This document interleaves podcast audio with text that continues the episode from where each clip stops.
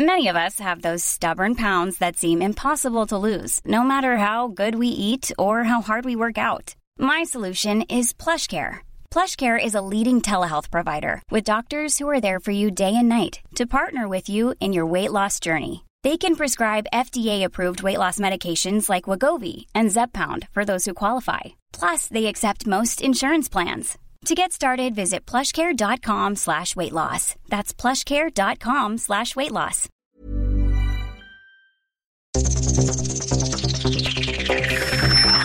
Los desafíos actuales exigen que la ciudadanía tenga la capacidad de saber, pensar y participar más que antes. Bienvenidos a Sociedad Horizontal, un espacio donde Armando Ríos Peter y sus colaboradores analizan los temas más relevantes de la política y su impacto tanto en redes sociales como en las calles. Inicia Sociedad Horizontal por El Heraldo Radio, donde la H suena y ahora también se escucha.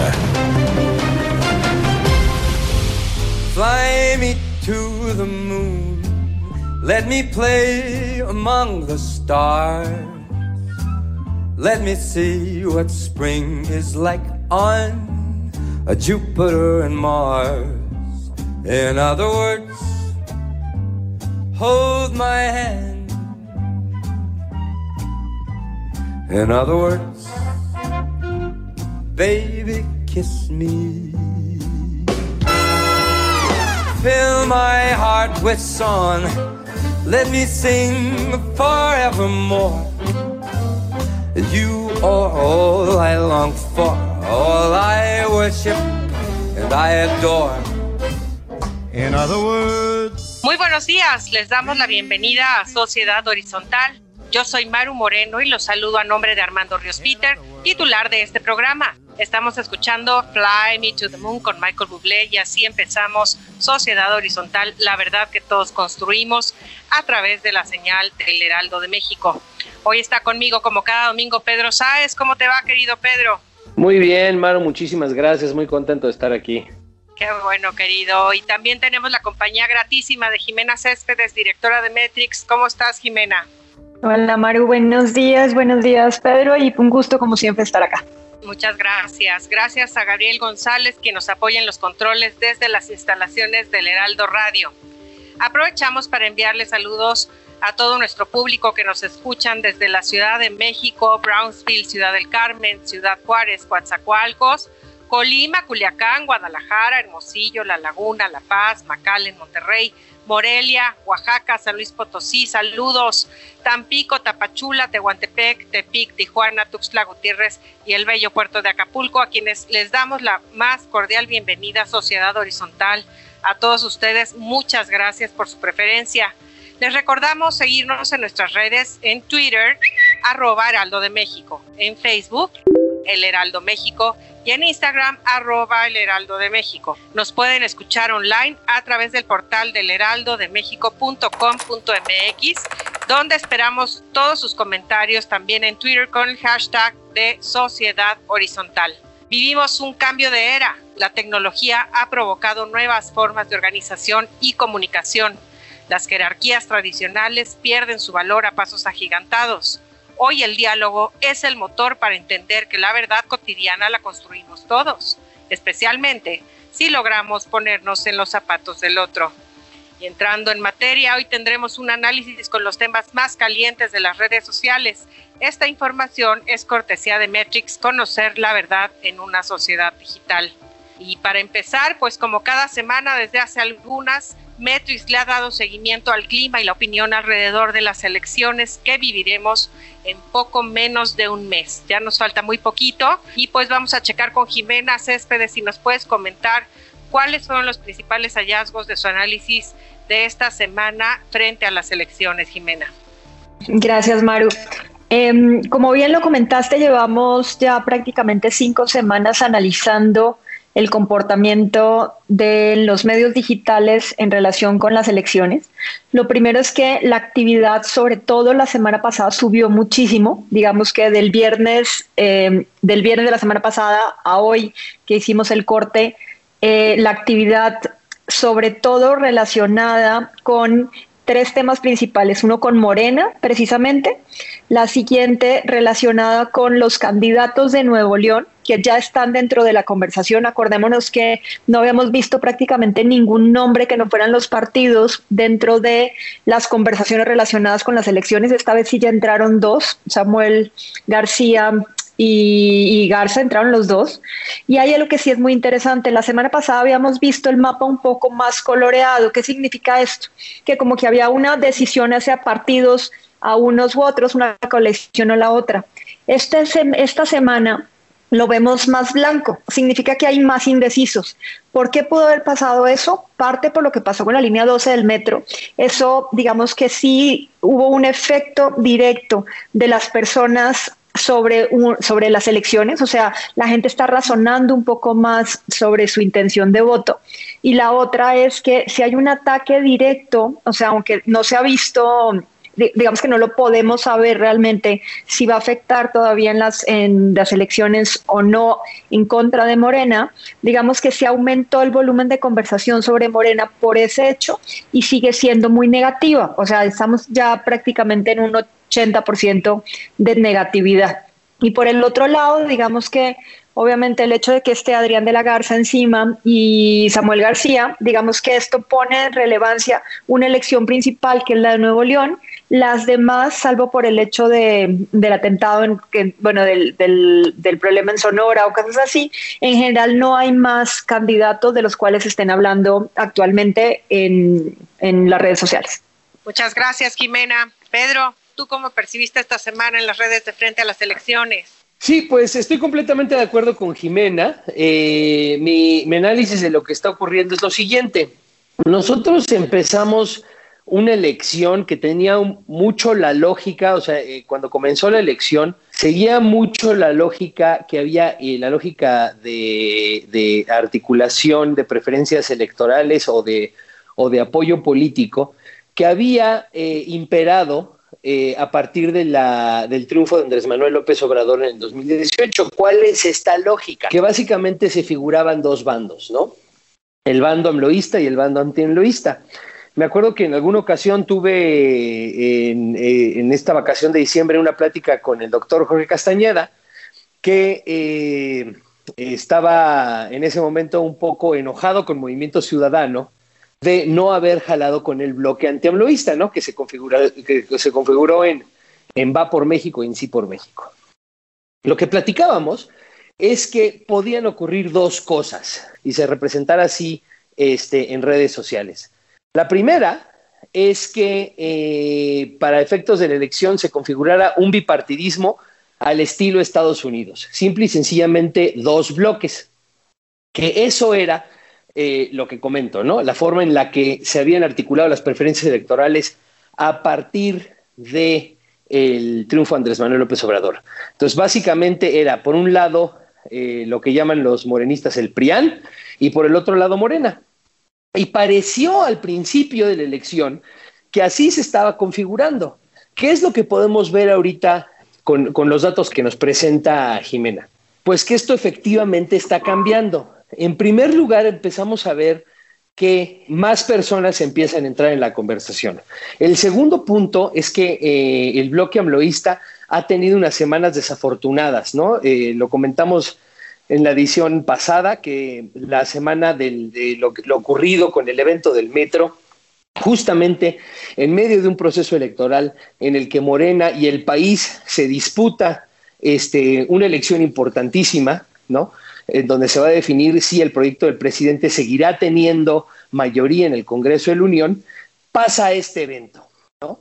Y entonces, ¿qué empezamos a ver? Empezamos a ver que eh, más gente, primero hay un evento muy desafortunado, más gente empieza a participar en la elección conforme se acerca la contienda, conforme se acerca el día de, presentarse en las boletas, más personas empiezan a involucrarse y que el candidato más relevante es obviamente eh, Samuel García en la elección de Nuevo León.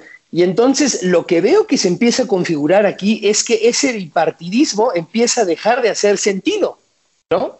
La persona más relevante no es ni de Morena ni de ni de Va por México. Y creo que es muy importante puntualizar esto, ¿no? ¿Por qué? porque en el esquema de polarización en el que estamos, tanto los morenistas identifican a los candidatos de Movimiento Ciudadano y en específico a Samuel García como candidatos que son del PRIAN, y le ocurre lo mismo, hay una, hay una narrativa muy potente de que Movimiento Ciudadano por parte del PRIAN le está jugando el juego Morena. Nada, esto es verdad. Lo que pasa es que eh, se trata de meter en esta lógica bipartidista eh, de polarización que imperaba en las redes sociales eh, a partir de la, del, del triunfo de Andrés Manuel López Obrador y parece que esto está empezando, o sea, por simple y sencillamente por la forma en la que se está comportando los distintos actores del proceso electoral, se empieza a dibujar que esto no es cierto, ¿no? Eh, eso es básicamente lo que yo empiezo a ver que ocurre tanto en el ánimo electoral del país y que se empieza a reflejar en redes sociales, incrementando la conversación e incrementando la conversación también en contra de Morena, tomando en consideración los eventos desafortunados que han tenido que, eh, de los que todos hemos sido testigos. Muy interesante, Pedro. Así es, tienes mucha razón en todo lo que está sucediendo. Le vamos a seguir dando seguimiento semana a semana. De aquí a las elecciones no se pierde el análisis de nuestros expertos. Pasando a otro tema, pues el desafortunadísimo accidente de la línea 12 del Metro Capitalino siguió siendo tendencia en las redes esta semana. Por favor, Jimena, platícanos quiénes fueron los actores que más aparecieron en las redes y cuáles son los temas más comentados alrededor de este accidente. Mira, lo que hemos podido encontrar es que hemos pasado como por diferentes etapas desde el evento. Obviamente la primera etapa es la de la angustia, la del accidente, la de la información, en donde digamos que la gente comenzó a subir los videos, estamos hablando de lo que está pasando y los medios cubren el tema. Después de eso, la conversación se centró más en un tema de calidad y diseño, de quiénes habían sido los constructores, bajo qué administración, quién había pagado por ello, cómo lo habían hecho. Y después de eso ya se pasó a la etapa de la negligencia, en donde digamos que los medios digitales, acordémonos que no es que sean más sabios, pero en el volumen de conversación podemos extraer la información y lo que comenzaron a decir, digamos, es que señalaron a las, a las empresas, SICA, Carso y demás, pero adicionalmente ya los, las personas relacionadas del gobierno que estaban en ese momento y comenzaron ya a atacar tres cosas. Uno, por negligencia a la 4T, porque lo que están diciendo es que de los que estaban a cargo en ese momento y el tema del mantenimiento eran personas relacionadas con la 4T. Y la otra, digamos que es eh, el tema de que se pide represalias contra esos políticos, adicionalmente contra las empresas. De ahí lo que hemos venido viendo ha sido las recriminaciones principalmente al presidente. Lo recriminan tanto por el tema de falta de empatía, así como digamos que por relación directamente con el gobierno, o sea, señalan que hay una negligencia específicamente con el gobierno y desde ese momento hasta ahorita, el único actor adicional que ha salido a los que tenemos ha sido Miguel Mancera, por lo que está pasando específicamente de diputados de Morena que se lo están señalando. Sin embargo, el resto de la conversación ha seguido relacionada, uno con el gobierno, dos con el presidente, tres con Morena específicamente y cuatro con un tema de negligencia. Precisamente eso es lo que ah, hemos venido observando. Pues sí, yo creo que va para largo este tema, ¿verdad, querida Jimena? Vamos con Pedro. ¿Tú cómo lo viste? ¿Qué reacciones hubo en las redes, mi querido Pedro? Bueno, pues lo que ocurre es que, a ver, lo primero que hay que puntualizar aquí es que las redes no son un espacio de diálogo. Eh, siempre que hablamos en, en, relación a las redes sociales, este, usamos la palabra conversación y no es imprecisa, porque definitivamente hay una conversación, pero lo que no hay es diálogo, simple y sencillamente por las características que tienen las redes sociales. ¿Cuáles son estas características? Y le hemos mencionado en muchas ocasiones. No existe certidumbre de quiénes son los que eh, eh, los actores no existe un, un, nivel alto de certidumbre como existe, por ejemplo, en términos de medios tradicionales, de quiénes son las personas que están alzando la voz y si lo que están diciendo es cierto o no es cierto, ¿no? En primer lugar. Y en segundo lugar, es que existe lo que se llaman las cámaras de eco. Eh, las personas que participan activamente en redes sociales normalmente se relacionan, siguen y están atentos a la conversación que les interesa a ellos, y no tanto o la narrativa que les interesa a ellos y con la que están de acuerdo, y no tanto la narrativa con la que no están de acuerdo. Bueno, entonces, ¿por qué es importante esto? Porque lo que ocurre en redes siempre es eh, mucho más entendible en términos de activismo, eh, sobre todo cuando la conversación se está teniendo en un espacio y en un tiempo en el que este activismo puede tener implicaciones políticas importantes, como es el momento que es un momento de, de elecciones y de proceso electoral. Bueno, entonces, ¿qué es lo que podemos ver que está ocurriendo? Básicamente, el tema del metro se ha convertido en el tema central de la elección precisamente para capitalizar de un lado y del otro, o del otro, de un lado capitalizar este, la reducción de preferencias electorales para el proyecto del presidente y del otro lado para contenerla.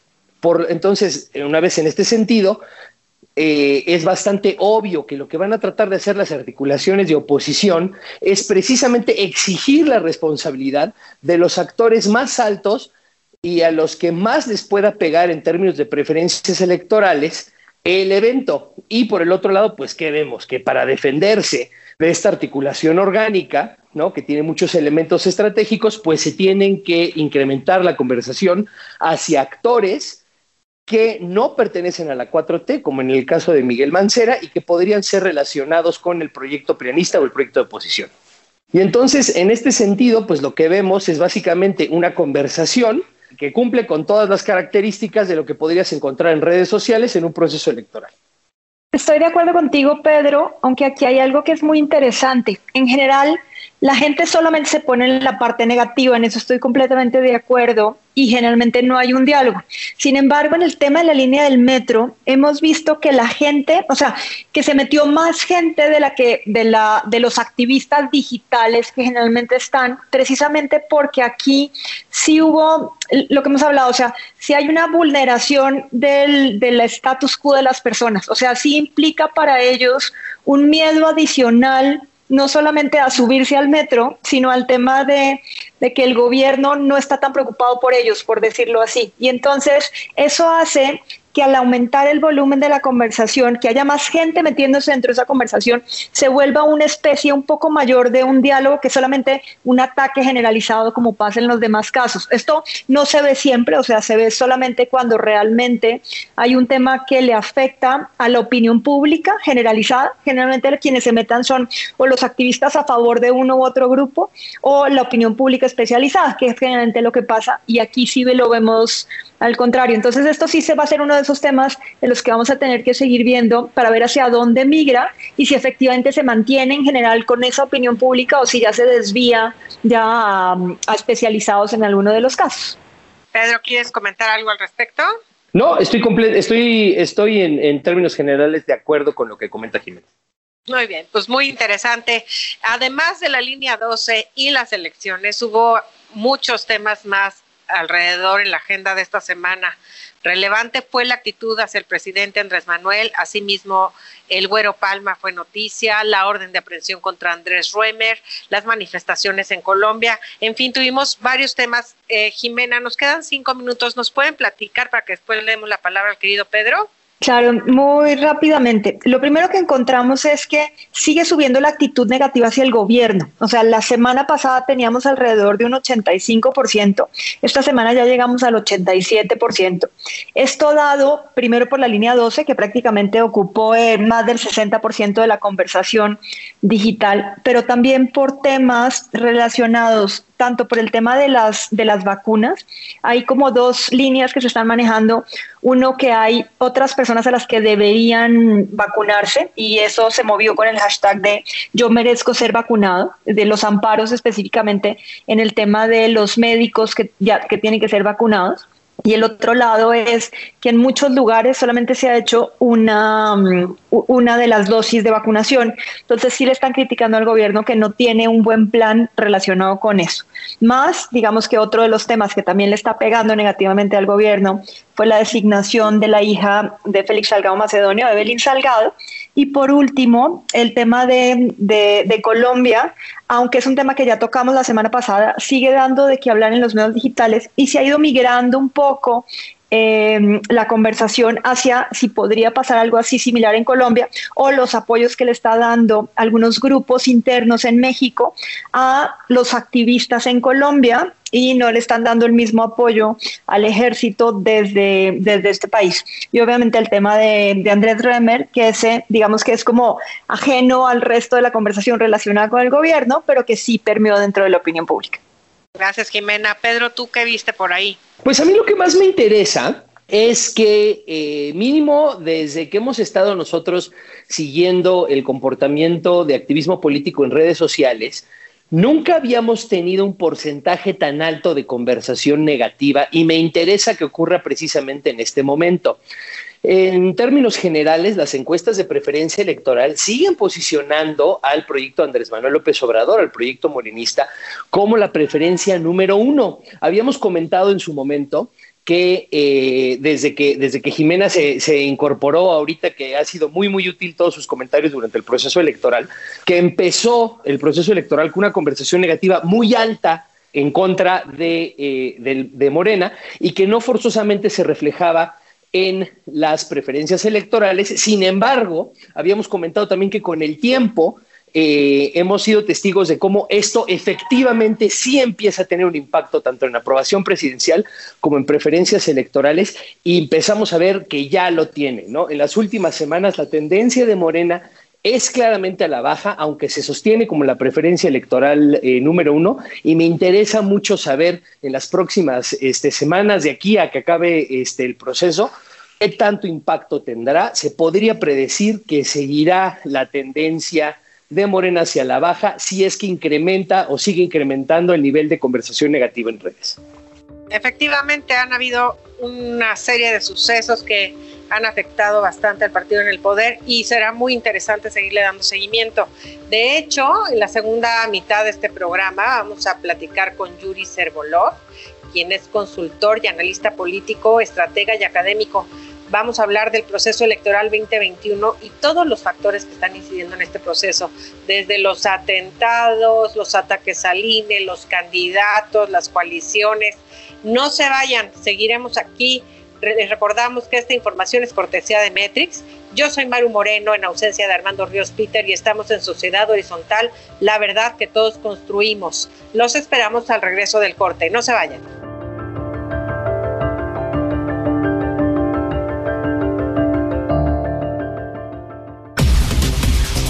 Vamos a una pausa y regresamos a Sociedad Horizontal por El Heraldo Radio.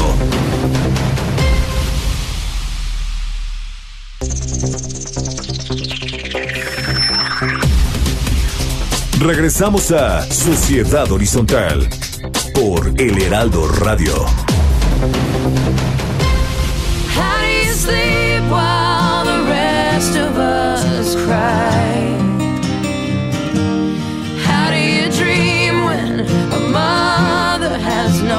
Chance to say goodbye.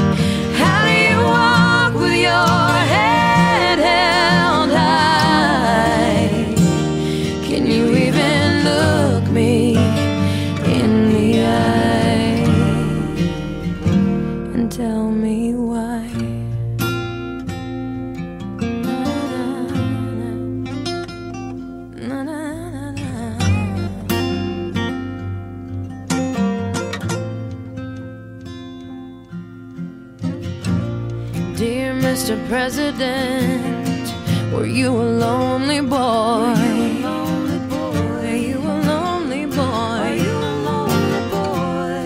Bienvenidos a esta segunda parte, soy Maru Moreno y les saludo a nombre de Armando Ríos Peter, titular de este programa. Estamos en el Heraldo Radio y estamos escuchando a Pink con Dear Mr. President, sin dedicatorias, por supuesto. Gracias por seguir con nosotros. Estamos en Sociedad Horizontal, la verdad que todos construimos. Y esta mañana, como les había adelantado, tenemos el honor de contar con la presencia de Yuri Servolov, consultor, analista político, estratega y académico. Yuri es director de la Carpeta Púrpura y es coach de Metrics en la inteligencia de los expertos. Estimado Yuri, muchas gracias por acompañarnos. Bienvenido, ¿cómo estás? Bien, Maru, este, buenas tardes, buenas tardes a todo tu auditorio, qué gusto estar aquí con ustedes. Muchas gracias, querido Yuri. Pues estamos viviendo uno de los procesos electorales más importantes en la historia de México por muchos factores. Este proceso ha estado muy accidentado y ha tenido que enfrentar, pues desde atentados contra candidatos, hasta investigaciones, destituciones, acusaciones penales. También estamos presenciando un presidente muy activo cuando por tradición y por ley los presidentes guardaban un prudente silencio. El INE ha sido atacado por el partido en el poder, que no es cosa menor. Se han desechado candidatos en el camino, hay renuncias, nombramientos al vapor, etcétera, etcétera. Todo esto lo iremos analizando, querido Yuri. Yo sé que son demasiados temas, pero por favor, para ir desglosando, cuéntanos qué está pasando en Monterrey. Podemos decir que se trata de una intervención federal contra el PRI Movimiento Ciudadano o no? ¿Cuáles son los escenarios posibles para los candidatos punteros y sus partidos? Platícanos, por favor. Ok, sí, Maru. De hecho, todos estos acontecimientos que mencionas se deben a que el futuro de México puede cambiar dramáticamente en cosa de 20 días para este país, tanto si gana AMLO y Morena la mayoría constitucional en la Cámara de Diputados y las implicaciones que eso puede tener. Y el otro escenario, si, si no ganan esta mayoría y se establece un contrapeso al actual poder presidencial. Y sin duda la elección de Nuevo León está inscrita en, en estos dos escenarios porque al presidente le preocupa eh, no tener el control de Nuevo León, de Jalisco, así como de Guanajuato y de Querétaro, que le hacen un fuerte contrapeso. Y ya entrando a la, eh, concretamente a la elección de Nuevo León, ahí eh, la candidata del presidente, Clara Luz, se fue al tercer lugar y en algunos momentos ha estado peleando hasta el cuarto lugar a pesar de que el presidente fue y desayunó con ella y, la, y habló con los empresarios para promoverla, se vino primero la, esta sorpresiva alza de el crecimiento del movimiento del candidato del movimiento ciudadano eh, Samuel García y que está peleando con el candidato del PRI Adrián de la Garza. Y son a los dos candidatos que el presidente pues atacó a través de la Fiscalía General de la República planteando que se le hicieran investigaciones y eh, concretamente Adrián de la Garza le dedicó hasta cinco mañaneras, lo cual es totalmente inusual que un presidente se meta en una elección estatal. Así es, lo que comentábamos, ¿no? Que era por tradición y por ley el quedarse prudentemente callados. Oye, eh, ¿qué escenario ves en el caso de Monterrey para los próximos días? Ah, ok. Ahorita viendo el último corte de las encuestas, este, tomando aquí la encuesta de encuestas que hace Paul CMX, el Movimiento Ciudadano ahorita estaría en 34.7 encabezando y el PRI en alianza con el PRD en 26.6. O sea, tenemos ahí, hay una diferencia de alrededor de 7 puntos pero con 9% de indecisos. Pero hay que señalar que Movimiento Ciudadano tiene lo que los consultores llaman mucha espuma y poca estructura.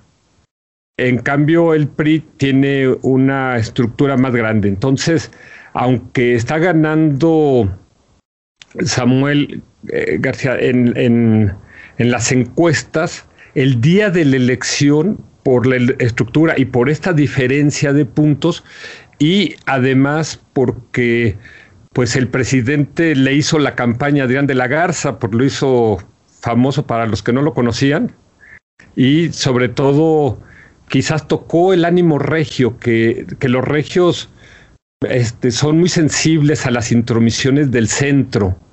Entonces quizás puede venir un movimiento, una reacción de rechazo, de repudio a esta intervención que, me va a permitir poner un, calificativo, una intervención grosera del presidente en este proceso electoral, porque como tú decías, o sea, es algo que no se acostumbra, pero también es algo que está fuera de la ley, o sea, el presidente no lo puede hacer y sin embargo lo está haciendo. Así es, Yuri. Pedro Sáez, tienes alguna pregunta por ahí, ¿verdad? Sí, sí, muchísimas gracias, Yuri. Eh, me interesa mucho que, eh, me parece muy interesante que menciones eh, el impacto de las estructuras. eh, estuve en un equipo con algunas personas colaborando en la campaña de Pepe Mid. He estado muy involucrado con la política prista y existe mucho esta narrativa de que las estructuras van a sacar la casta el día de la elección.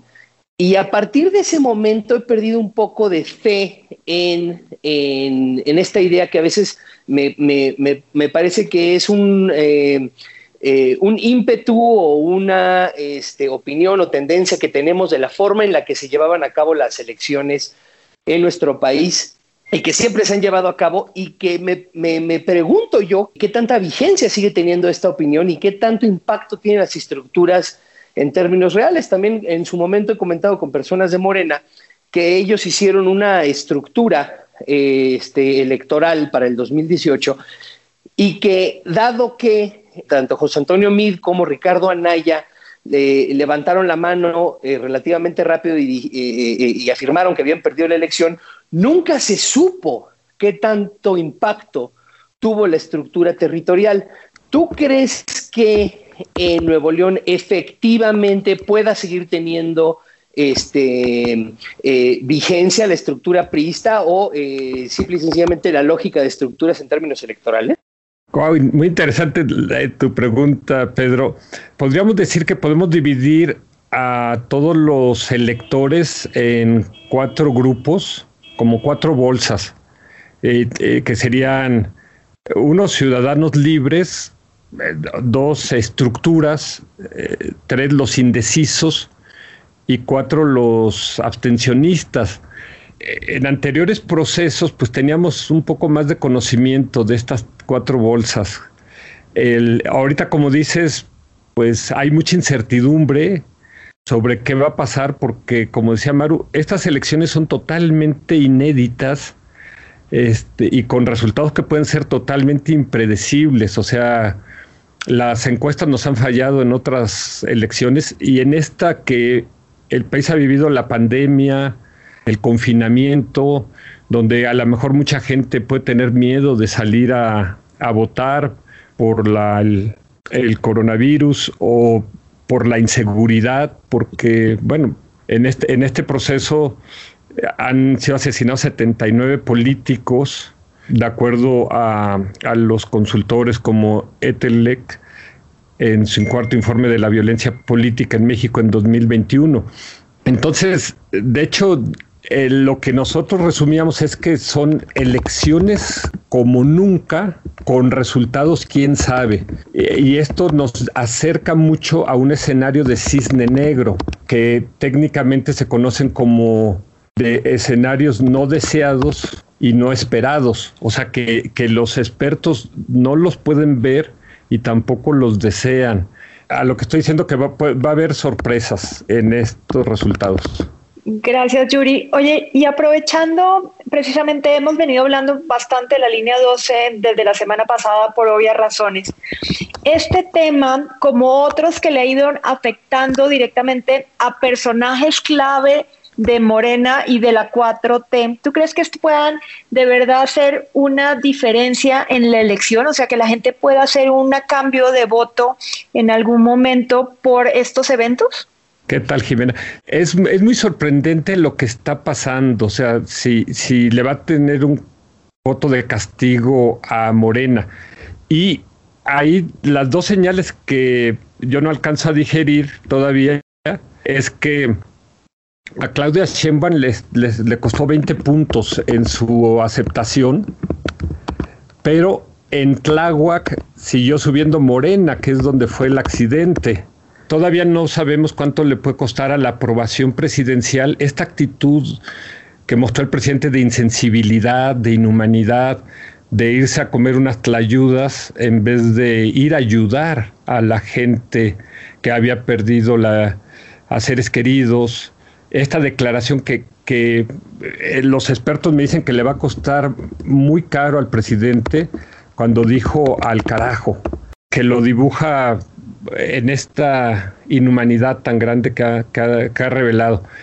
Pero parece ser que el presidente tiene un teflón, que todo se le resbala.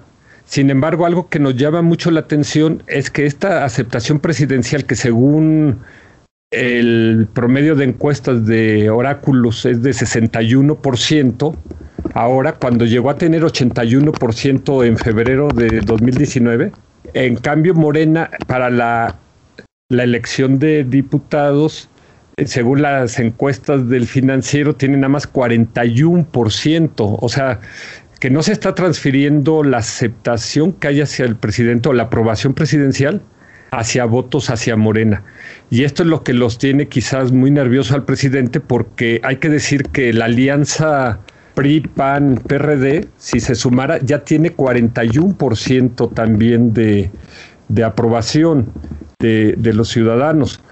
Eh, la diferencia le estarían haciendo los partidos satélites, estos que yo le llamo los chafagancitos porque son partidos muy chafas y todos pertenecen al ganso.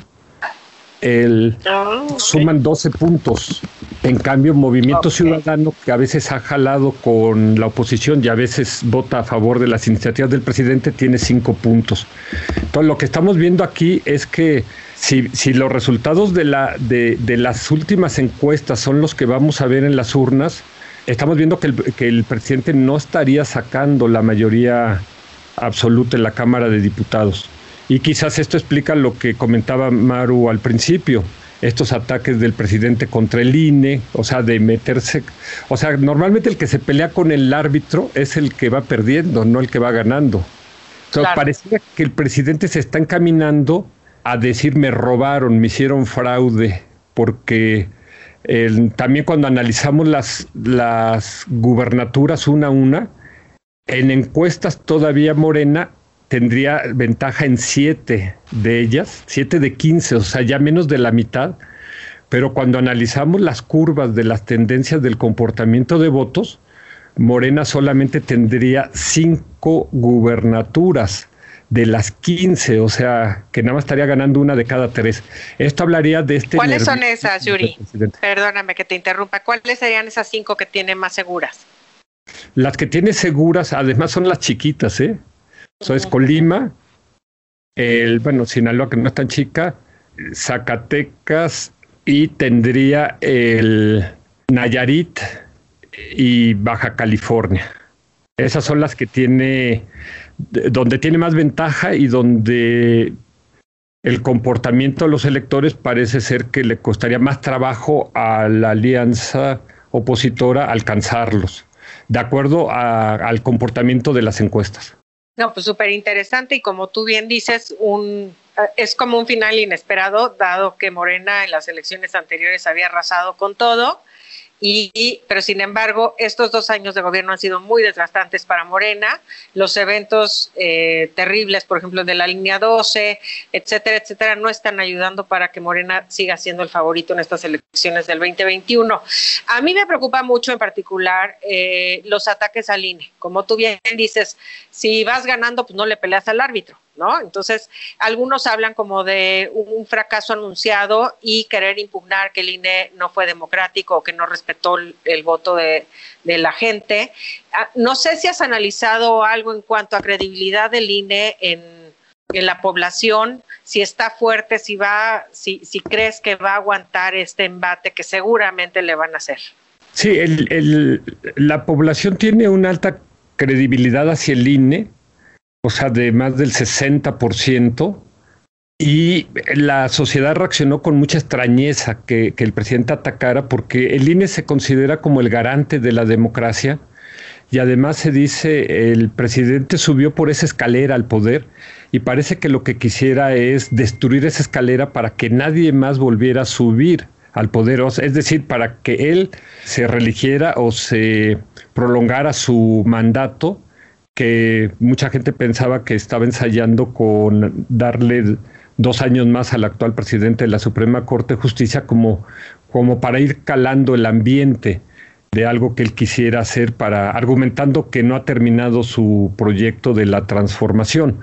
Ahora, acá lo, lo interesante que vemos es que habría dos escenarios extremos. O sea, en uno puede venir una sorpresa de que Morena gane más de lo que nos está diciendo las encuestas, porque hay que decir que, desde mi perspectiva, Morena está haciendo la mayor compra masiva de votos de la historia de este país, desde Palacio Nacional, utilizando nuestros impuestos y nuestro y el presupuesto público, pero que, ellos consideran que es constitucional legal porque ellos metieron los programas sociales a la Constitución y a la gente le dieron la tarjeta bienestar que está llena de becas o de pensiones, eh, etcétera, para jóvenes, para viejitos, para la gente que está sembrando arbolitos, o sea, a la gente le están dando dos, cuatro mil pesos al mes, no solamente a él, sino a varios miembros de su familia.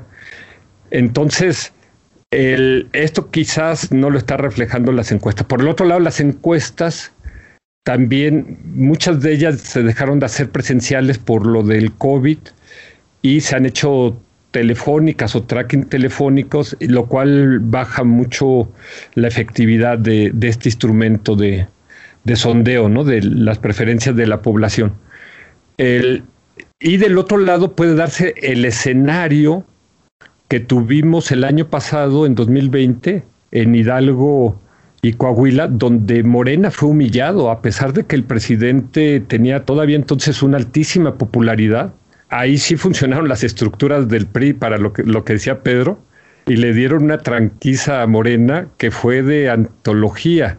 Entonces, estamos viendo estos dos extremos que la verdad, la verdad cuesta mucho trabajo con toda la información que tenemos, con todas las encuestas, con todo el conocimiento que es saber cuál va a ser el resultado final. Por eso decíamos que la elección se nos está metiendo a un escenario de cisne negro. Esto está muy interesante, Yuri. Oye, yo tengo una pregunta que además la hemos visto en los análisis que, hemos, que, hacemos de las elecciones. No hemos encontrado la palabra inseguridad dentro de esto. Sin embargo, digamos que sí hemos visto varios atentados, alguno que otro muerto dentro de esto, más el tema relacionado con crimen organizado. ¿Tú ves que esto afecte las elecciones o implique algunos cambios en lo que actualmente está pasando?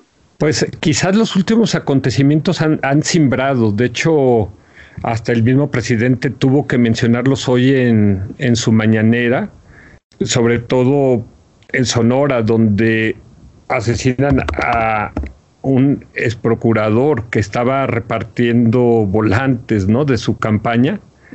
Entonces, eso sí impacta mucho a la población y más eh, viendo que el candidato ahí de Morena fue el exsecretario de Seguridad Pública.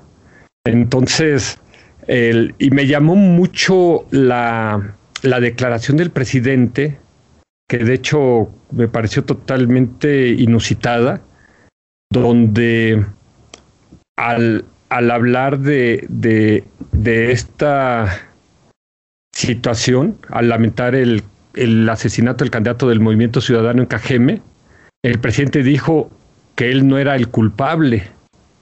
Y uno dice, bueno, ¿por qué él tendría que, hacer esta declaración.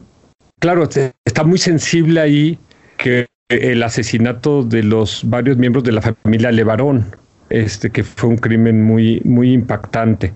Entonces, eh, yo creo que va a ser eh, focalizado en eh, esa, sensación de inseguridad, en donde hay más presencia del narco, en y en estos estados donde han asesinado a candidatos que tienen mucha, mucha visibilidad, como puede ser el caso de Sonora que mencionaba, o, los casos de Jalisco, donde asesinaron a un ex gobernador, o en Michoacán, donde ayer asesinaron a dos soldados en Aguililla.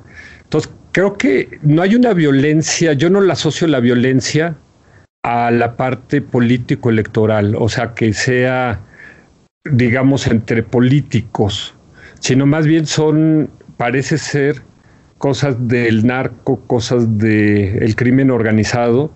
E, esa sería mi percepción, pero claro, aquí lo interesante sería ver qué dicen los, los especialistas, ¿no? En este, como eh, la, la consultora Etelec, que ellos han estado siguiendo eh, puntualmente estos asesinatos. Yuri, muy interesante lo que nos mencionas. ¿Quisieras compartir alguna reflexión? Ya estamos a punto de despedir el programa. Algo que tú creas que sea importante que le demos seguimiento, que el auditorio esté pendiente de este tema para las elecciones. Yo creo que sí es lo más importante que se puede decir es que todos los mexicanos tenemos que participar en esta elección porque está en juego el futuro del país que, se vote en conciencia y sobre todo que la gente no venda su voto por una torta, un refresco o por una beca o una pensión, que reciba lo que le dan los el gobierno y los partidos, pero que voten libertad y que voten conciencia porque esta elección se va, se va a oír muy fuerte lo que voy a decir, pero es una elección de vida o muerte para México, el donde nos estamos jugando este, nuestros empleos, el bienestar, el ingreso, pero también la salud, incluso hasta la vida. Entonces, creo que es muy, muy importante que tomemos conciencia de que todos tenemos que participar en esta elección. Muy buena reflexión, Yuri. Efectivamente, nadie les puede obligar a votar por ningún partido. El 6 de junio, anótenlo en su agenda, su deber como ciudadanos es acudir a su casilla emitir su voto en completa libertad. Si le hacen algún regalo, recíbalo, no importa, pero vote por el partido por, el que usted esté más convencido. Muchísimas gracias, Yuri Servolov, por habernos acompañado. Él es consultor y analista político. Nos vemos muy pronto, querido Yuri. Te agradecemos tu presencia este domingo con nosotros. Gracias, Maru. Gracias, Jimena. Gracias, Pedro. qué gusto estar aquí con ustedes.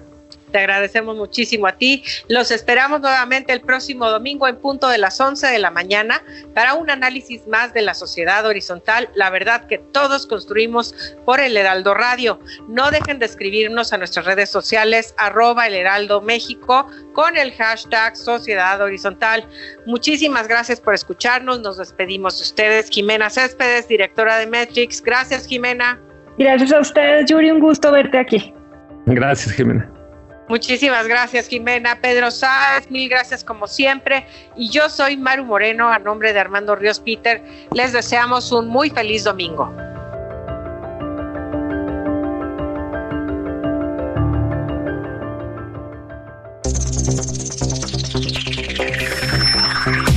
Desafíos actuales exigen que la ciudadanía tenga la capacidad de saber, pensar y participar más que antes. Esto fue Sociedad Horizontal, un espacio donde Armando Ríos Peter y sus colaboradores analizan los temas más relevantes de la política y su impacto tanto en redes sociales como en las calles. Una producción de El Heraldo Radio, donde la H suena y ahora también se escucha.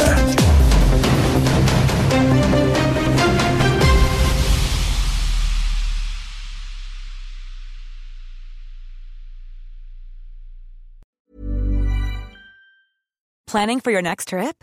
Elevate your travel style with Quince. Quince has all the jet setting essentials you'll want for your next getaway, like European linen, premium luggage options, buttery soft Italian leather bags, and so much more.